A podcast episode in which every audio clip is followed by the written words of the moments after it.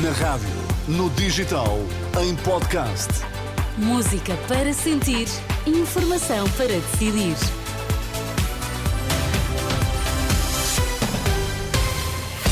Notícias na Renascença, para já os títulos em destaque, Miguel. O Governo reconhece situação de alerta na região do Algarve por causa da seca e aprova medidas em Conselho de Ministros.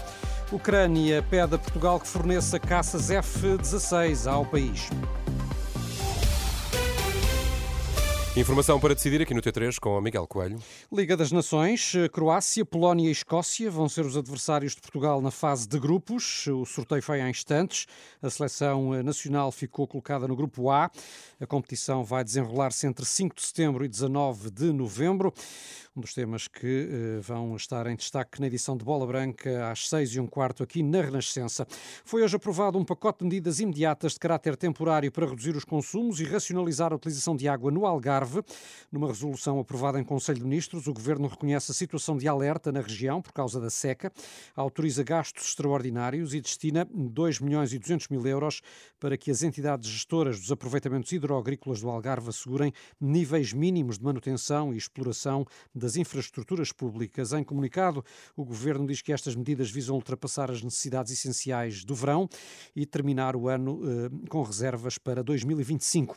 Na mesma reunião foram também aprovados apoios no montante de 320 milhões de euros para o setor agrícola, uma verba que visa atenuar os efeitos suportados pelo setor em consequência da situação da seca, mas também da subida dos custos de produção, apoios que já tinham sido prometidos e que levaram hoje os agricultores de Macedo Cavaleiros a suspenderem o protesto que esta manhã cortou os acessos à A4 e ao IC2. Armindo Lopes, um dos organizadores, mostrou-se satisfeito após eh, a reunião mantida por teleconferência com a Ministra da Agricultura. Tivemos a garantia da, da Sra. Ministra que entre o dia 20 e o dia 24 de fevereiro serão pagos 60% das agroambientais. Uh, a questão dos 35% que serão, que serão diluídos nos 60 milhões que foram hoje aprovados no, no, eh, no Conselho de Ministros. É essa questão, estando pendente, estando pendente da aprovação da União Europeia, poderemos estar aqui a falar entre dois a três meses nesses atrasos. E os 5% que todos os anos ficam para, para junho vão se manter até 25 de junho. E a Sra. Ministra disse-nos também que todas as medidas que tinham sido anunciadas por ela e por o Ministro das Finanças tinham sido hoje aprovadas em Conselho de Ministros. Os agricultores voltam a reunir-se com a Ministra na próxima segunda-feira. Desta feita, uma reunião que deverá ser presencial com a deslocação da ministra a Trás-os-Montes. O Sindicato Nacional da Polícia vai apresentar queixa-crime contra António Costa e contra o ministro da Administração Interna por alegadas declarações caluniosas, em causa a interpretação feita às declarações do presidente do Sinapol, que insiste que se limitou a alertar para a possibilidade de as eleições legislativas estarem em risco, porque são os polícias que transportam as urnas de voto. Palavras mal interpretadas pelo governo, segundo o advogado do sindicato Alexandre Zagalo. Vamos participar ao tribunal porque está fundamento, com que fundamento, com o fundamento da falsidade da ameaça, que não existe ameaça. Não percebo, honestamente, não percebo porque é que as declarações tiveram, tiveram este eco. Não percebo, não entendo.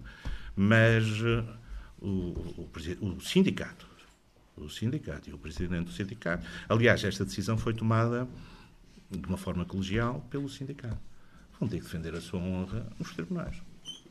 O advogado do Sinapol, que vai assim processar o Primeiro-Ministro, o Ministro da Administração Interna e também os comentadores que, eh, segundo o sindicato, interpretaram mal as eh, palavras que foram eh, dirigidas sobre o risco de o protesto dos polícias poder condicionar as eleições. O abandono escolar precoce aumentou por causa dos anos atípicos de 2021 e 2022, anos de pandemia e com ensino à distância. É a explicação do Ministério da Educação para os números divulgados hoje pelo INE e que mostram que a taxa de abandono escolar em Portugal aumentou de 6,5% em 2022 para 8% no ano passado.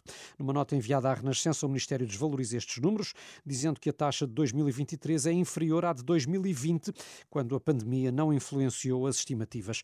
Ouvido pela Renascença, o líder da Federação Nacional de Educação, Pedro Barreiros, admite que o aumento do abandono escolar pode ser explicado em parte pela pandemia, mas também pelas dificuldades económicas das famílias. No período da pandemia, já nessa altura se verificou que houve alunos que não regressaram. E aqui recuando ao ano 2020-21, houve aqui um impacto eh, direto associado à pandemia. Outros abandonaram porque não tinham recursos materiais em casa, e isso fez com que se fossem desligando da escola. Podemos imaginar que um, que um período pós-pandemia possa ter influência nesse aspecto, como também, obviamente, verificamos que todos os problemas sociais que atravessamos, a falta de condições de habitação, falta de recursos financeiros nas famílias, eh, tudo isso possa contribuir. O líder da FNE, ouvido pelo jornalista Alexandra Brantes Neves sobre o aumento da taxa de abandono escolar em Portugal. E esta tarde, mais um partido apresentou o programa eleitoral com que concorre às eleições legislativas de 10 de março. Desta vez, Miguel, foi uh, o Chega. Com André Ventura a anunciar algumas das principais propostas. Na saúde, por exemplo, o partido quer reformular o SNS, com parcerias com o privado, e o fim do cargo de diretor executivo do Serviço Nacional de Saúde. O Chega revitalizará as parcerias público-privadas privadas estratégicas no âmbito da saúde, garantirá que os prazos para o cumprimento de cirurgias e de consultas não sejam meramente indicativos, mas sim vinculativos, podendo o utente recorrer ao serviço social ou privado sob comparticipação do Estado, nos casos em que esses prazos forem superados. Revogando também a criação do lugar de diretor executivo do Serviço Nacional de Saúde, por ser um absurdo no contexto legal, legal que temos. Na Justiça, o Chega defende que metade do Conselho Superior de Magistratura deve ser eleito pelos pares e não pelo poder político. Defende igualmente a reversão da lei eh, das drogas e promete ainda subsídios de risco para todos os polícias. O Chega desafiou ontem e materializa neste programa os dois principais partidos capazes de vencer, juntamente com o Chega, para um compromisso de equiparação do suplemento de missão oferido pela Polícia Judiciária a todas as forças de segurança e às aos guardas prisionais. Algumas das propostas do programa eleitoral do Chega, apresentado esta tarde em Lisboa. O chefe de gabinete do presidente ucraniano para as relações externas pede a Portugal que forneça caças F-16 ao país e que depois das eleições legislativas aumente o seu apoio militar, que segundo diz é bastante modesto. Um pedido e um reparo feito em entrevista à agência Lusa e que o Ministério da Defesa não quer comentar. Contactado pela Renascença, o gabinete de Helena Carreiras limita-se a dizer que a lista do apoio militar dado por Portugal é público. Como todas as quintas-feiras, acaba de ser publicado um novo episódio do podcast da Renascença Jogo de Palavra.